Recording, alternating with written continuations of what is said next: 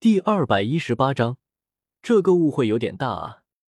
晚饭过后，等到白雨薇收拾好了屋子的时候，唐三早就已经趁着夜色出门了。听了白雨薇提升实力的方法之后，经过了短暂的思考，唐三决定尝试一下杀一些作恶的人。唐三没有任何的心理压力。至于这么做会不会引起什么麻烦，这个吧，根据唐门守则，唐三只要将斩草除根这种行为做得彻底点，就没有什么问题了。而这种提升实力方式最关键的两个点，自身潜力和自身心性的问题，唐三还是很有自信的。毕竟，在玉小刚这位号称理论大师的门下学习了这么多年。唐三对自身的天赋程度还是有着一个清晰的了解的。双生武魂，如果这个天赋在斗罗大陆上面都属于没有天赋、潜力耗尽的人，那么唐三敢拍着胸脯保证，这个世界上就不会有什么人是有潜力和天赋的了。而心性，唐三则是更加的自信，有着唐门这个让唐三心心念念的信仰在，唐三相信。没有什么事情是可以动摇得了自己的心性的。收拾好了屋子之后的白雨薇，展开神识，在确定了唐三的位置之后，便返回了自己的房间，关上门，沏上一杯用凝神花泡的茶，白雨薇便拿出了一本书，安静的阅读着。用凝神花来泡茶，可以有效的平复生死间的魔力之后产生的心态波动问题。当初。宁荣荣在使用这种办法提升实力的时候，每天晚上睡觉之前都会喝一杯用凝神花泡出来的茶水，这也是当初宁荣荣的心态没有出现问题的原因之一。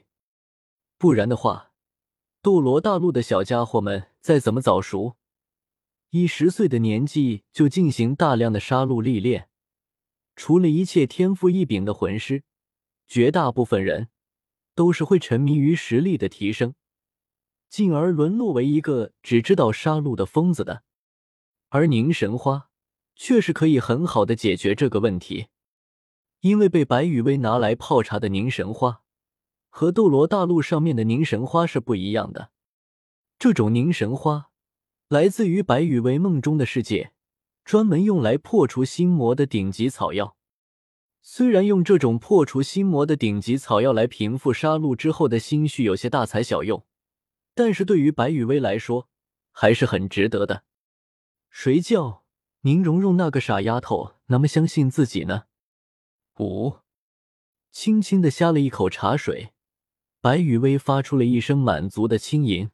好茶，放下手中的茶杯，白雨薇抬起头，目光透过窗户。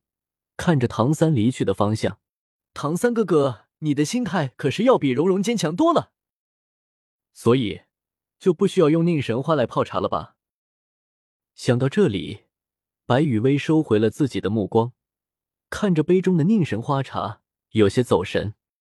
不知道蓉蓉那个小笨蛋有没有继续保持每天一杯宁神花茶？宁神花这种东西，除了用来破除心魔、平稳心绪之外，可是还有着蕴养精神、提升灵魂强度的功效呢。白雨薇心里默默的的想着。就这样，一直到夜深人静的时候，白雨薇房间的门口才传来一阵轻轻的敲门声。打开门之后，白雨薇眨了眨一双明亮的大眼睛，脸色有些古怪：“唐三哥哥，这么晚了，唐三哥哥来到我这里。”说着说着。白雨薇的绝美容颜以肉眼可见的速度，迅速变得通红了起来。不可以的！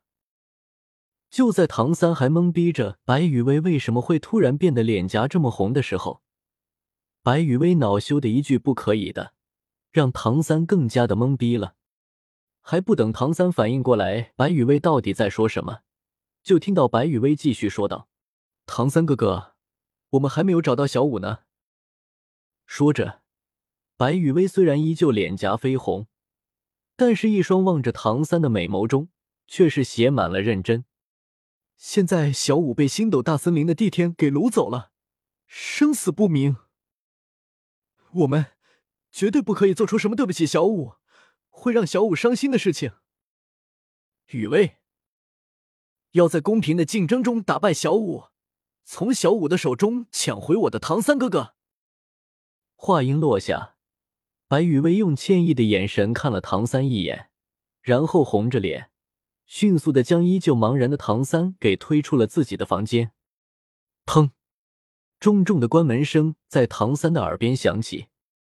隔着房门，白雨薇那依旧有些慌乱的声音传到了唐三的耳朵里面：“唐三哥哥，天色不早了，早点休息吧。”然后，唐三就看到白雨薇房间的灯光迅速灭掉，并且不再有任何的声音从房间里面传来。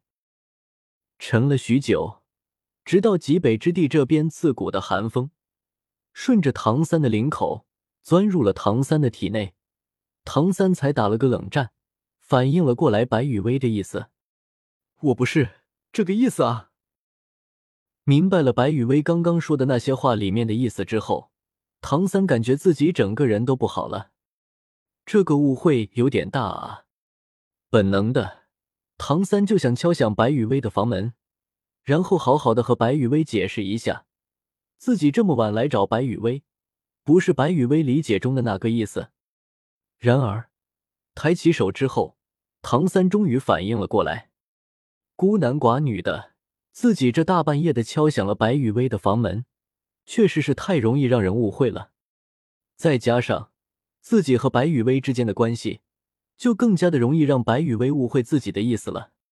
想明白了这些之后，感觉自己整个头都大了的唐三，想要和白雨薇解释一下，但是看着现在的天色，唐三只好无奈的叹了口气，然后转身返回了自己的房间。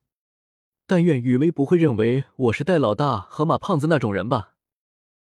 有些担心白雨薇可能误会自己的唐三。心中带着忐忑的推开了自己的房门。此时的唐三被白雨薇这么一打岔，已经完全忘记了自己找上白雨薇的目的了。躺在床上，唐三回忆着白雨薇刚刚和自己说的那些话，又忍不住的头疼了起来。小五肯定是要救回来的，但是雨薇和小五就不能和谐相处吗？要不？等把戴老大救出来之后，问一下戴老大应该怎么处理雨薇和小舞之间的关系。